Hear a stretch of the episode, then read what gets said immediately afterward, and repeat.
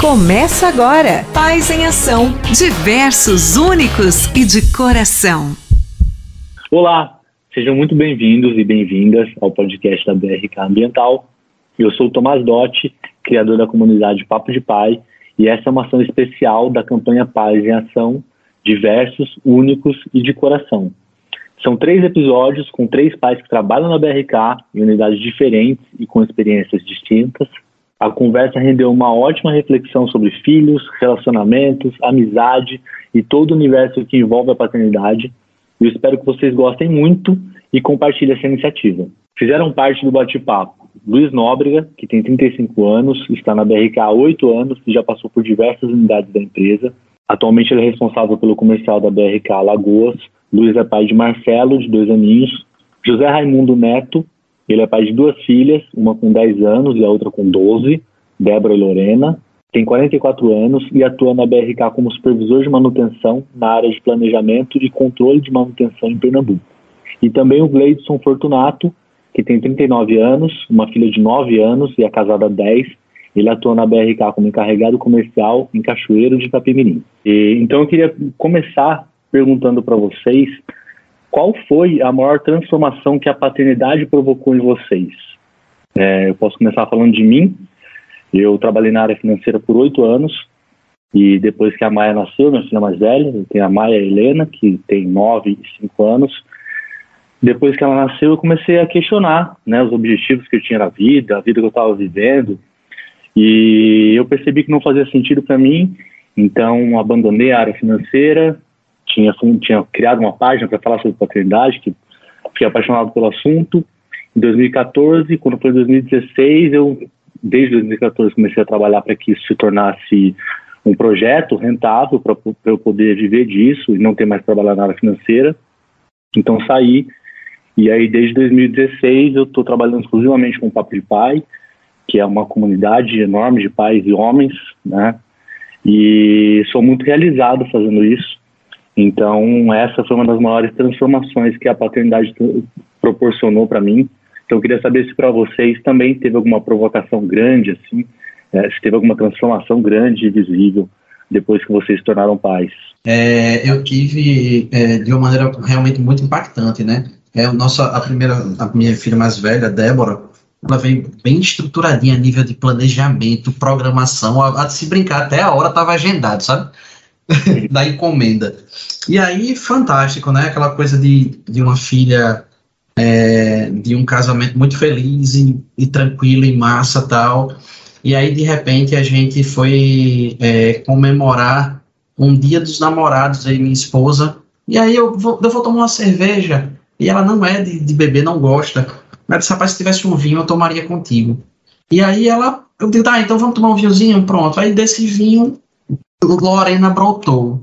Massa, fantástico, não foi programado, completamente diferente de Débora, assim, da, da, chegada de Débora, que foi muito planejada, programada. Lorena veio sem nenhum tipo de programação, mas a felicidade imensa ainda. Só que a gente percebeu no desenvolvimento de Lorena é, que as habilidades sociais dela eram um tanto quanto diferentes da de Débora. A gente tem, elas têm mais duas primas é, de idades equivalentes, então a gente percebia que quando se juntavam, é, ela não brincava, ela não interagia como as outras três interagiam. Ela conversava, tirava uma brincadeirinha, mas ficava sempre mais é, sozinha, né? E aí nós tivemos o, o, o, diagnóstico de autismo. Ela tem autismo de grau leve, também conhecido como síndrome de Asperger, e isso foi uhum. o maior choque que a gente tomou porque não imaginávamos que, que isso poderia acontecer e pela nossa total ignorância, leiguice, a gente se assustou de uma maneira absurda. E aí, é, como a gente não estava preparado, a pancada foi mais ou menos desse jeito. Então, isso foi algo que me chocou fortemente, me deixou assim extremamente abalado. E, e esse abalo me gerou a seguinte preocupação e objetivo de vida: atuar para fazer com que Lorena consiga ser independente no futuro. E eu acho que a gente tem conseguido. Vou contar um Muito pouquinho da, da minha história então aqui. O Marcelo, hoje ele tem dois anos, ele também foi um, uma criança totalmente planejada, né? Então, ele, ele nasceu, inclusive, na, na data planejada, quase que no, no horário planejado, foi, um, foi uma cesárea. E eu acho que a gente vive num, numa geração que a gente ainda está aprendendo a ser pai, porque quando a gente olha para as gerações anteriores, a gente não tem uma referência muito pautada no, no carinho, no, uhum. no, no, no, no, no, afeto, assim, na, na proximidade. É, a gente, quando olha para gerações anteriores que tem como referência, a gente olha geralmente é aquele pai provedor, enfim, que sem sombra de dúvidas tinha amor, mas não podia demonstrar até por, por questão social, né? Então era aquele cara que uhum. chegava lá, dizia sim, não, de, de forma muito, geralmente muito dura. E meu irmão mais novo já tinha um, um, um, filhinho que ele falava, poxa, no parto eu chorei horrores. Eu dizia, não, não é possível, cara. O parto é um procedimento médico lá, não, não, não, não, vou me emocionar com isso. E comigo correu a mesma coisa que aconteceu com meu irmão. Eu chorei horrores, foi uma emoção é, que eu não sei descrever. E que quando eu penso em segundo filho, eu penso muito no momento do parto e na companhia que, obviamente, que, que, que o Marcelo teria. Então, eu acho que a gente reaprende tudo nesse, nesse processo de, de ser pai. Inclusive, eu acho que não, é comparando paternidade com maternidade, mas eu acho que a, a, a, própria maternidade ela tem mais referências históricas, então você consegue. Eu, eu, eu acho que para a sociedade a, paternidade nessa, nessa, nesse formato novo de, de carinho, de amor, de afeto, de emoções propriamente ditas, de choro, raiva é, e etc., é uma coisa nova. Então acho que todos nós pais vivemos esse, esse processo. E aí, quando você pergunta, poxa, o que é que você aprendeu com a paternidade? Cara, acho que tudo, tipo, tudo é novo por causa que a forma com que eu gostaria de, de me relacionar com, com meu filho é, é é pautado muito nessa, nessa questão de afeto, do amor, do carinho, da presença, e, e, eu, e eu entendo que a sociedade ainda não, não é plenamente preparada para isso. E você, Gleison? Legal, legal. Como que a, que a paternidade, você sente que ela transformou você? Bom, no, no meu caso, eu, diferente do Luiz e do, do José aí, eu, a, a Ana Beatriz, ela veio sem planejamento, né? Porque logo assim que a gente, a gente se casou, a gente estava planejando aí o filho, mais aí depois de uns dois, três anos de, de casado, mas graças a Deus ela veio, veio com saúde, veio com, com total alegria, né? Então, assim, é, para mim foi um, um, momento mágico, um momento maravilhoso, porque a minha esposa ela é portadora de lúpus, então ela na época a, a doença dela estava é, até controlada e, e a gente não imaginava que viria a Ana. Aí tal, aquela coisa toda, a gente na praia, curtindo um momento de ano novo, tal, tudo, tudo maravilhoso, ela me deu essa notícia. Na hora eu fiquei um pouco assustado, né? Como eu disse, eu, eu não achava que não, não estaria preparado para ser pai, mas acho que Deus veio preparando a gente da, da forma que, que tem que ser. E quando a Ana nasceu, foi, foi é, mais ou menos assim como o Luiz falou. Eu fui para o hospital, eu, eu é, assisti parto, eu chorei, né? Quando eu peguei aquela, aquela pequenininha no colo a primeira vez, ajudei a dar banho, nossa, foi, foi muito bom. E, e logo após isso, a gente descobriu que a, a minha esposa teria que fazer a, a cirurgia para retirada né, de, de, de útero, de tudo. Então, a médica, ela, ela foi muito é. sincera que a gente teria que tirar, porque a gente não poderia ter mais filhos né, dela, é, é natural, né? Então, hoje, a, a Ana é tudo pra gente prioridade na minha vida está dentro da minha casa, dentro da minha família, com, com, com minha esposa, com minha filha. Então, assim, ela, ela realmente é, me mudou. Me mudou, acho que 50% e vai mudando cada dia mais, né? É, eu não, não, sei como que como está aí para vocês, né? É, mas é, é, uma todo mundo que eu converso, todos os pais que eu converso, tá todo mundo enfrentando algum tipo de, de desafio com os filhos. Né? É, eu queria saber de vocês qual que é o, principal desafio que vocês estão enfrentando nesse momento? É muito engraçado, porque é muito, é muito bonitinho, assim, quando ele fala, papai, eu tô triste. É, e aí eu pergunto se eu enfim, eu posso te ajudar, você quer alguma ajuda? Às vezes ele diz que sim, às vezes ele diz que não, tipo, quero ficar só.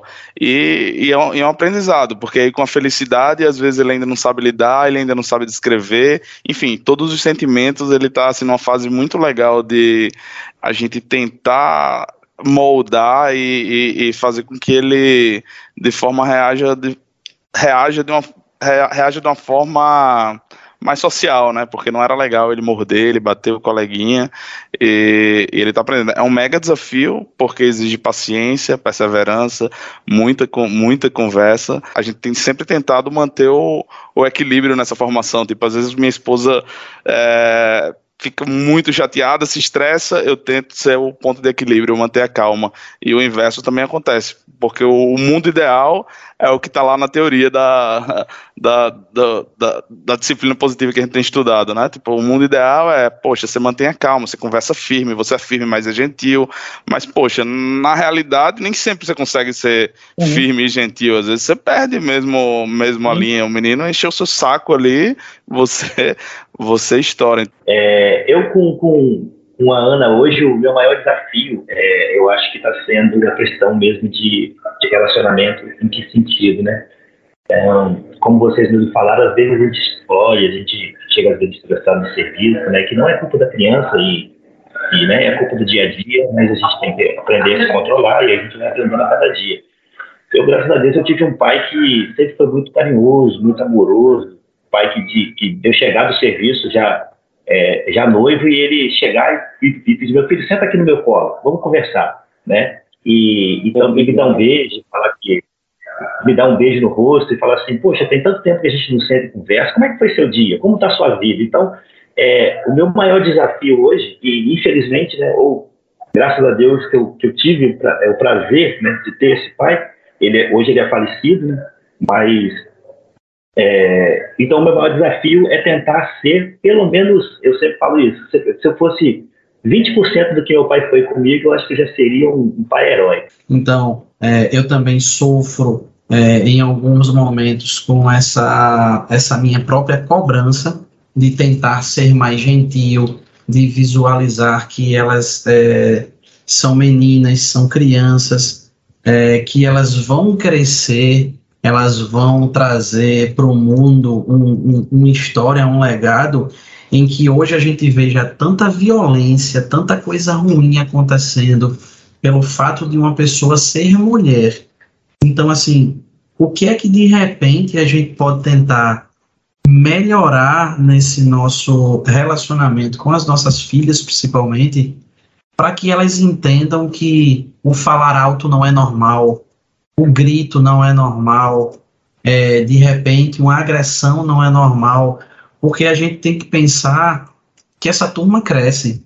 E quando essa turma crescer, de repente, tudo fica na cabeça, naquele, naquela, naquela memória que não se apaga, e de repente ela pode passar e acontecer um se ver dentro de um relacionamento abusivo, por exemplo, onde o grito que ela levava fortemente quando era criança está se repetindo na adolescência ou na fase adulta, como é que ela vai reagir com isso? E é, e é isso que, que me deixa é, com aquele pensamento do tipo, o que é que elas vão achar se eu começar a usar deliberadamente essa desculpa? Tipo, ah, eu falei, fui rude com ela hoje, aí no final do dia eu vou peço desculpa, daqui a três, quatro, cinco dias eu sou rude da mesma intensidade, então eu fico imaginando para a cabeça de uma criança pensar, pô, ele está me pedindo desculpa de uma maneira. Lógico que ela não vai pensar assim, né? Mas eu, eu pensando, parece uma banalização da desculpa. A desculpa deveria ser realmente algo